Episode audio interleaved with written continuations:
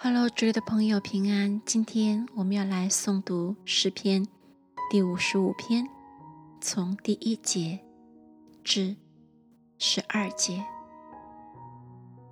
神啊，求你留心听我的祷告，不要隐藏不听我的恳求。求你侧耳听我，应允我。我哀叹不安，发生哀恨，都因仇敌的声音，恶人的欺压，因为他们将罪孽加在我身上，发怒气，逼迫我。我心在我里面甚是疼痛，死的惊惶临到我身。恐惧战惊归到我身，惊恐漫过了我。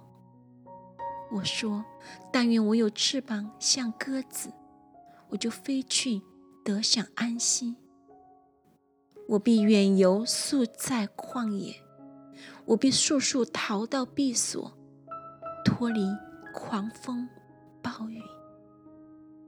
主啊，求你吞灭他们，变乱他们的舌头。”因为我在城中见了强暴争竞的事，他们在城墙上昼夜绕行，在城内也有罪孽和奸恶，邪恶在其中，欺压和诡诈不离皆是。原来不是仇敌辱骂我，若是仇敌还可忍耐；也不是恨我的人向我狂大，若是恨我的人。就必躲避他。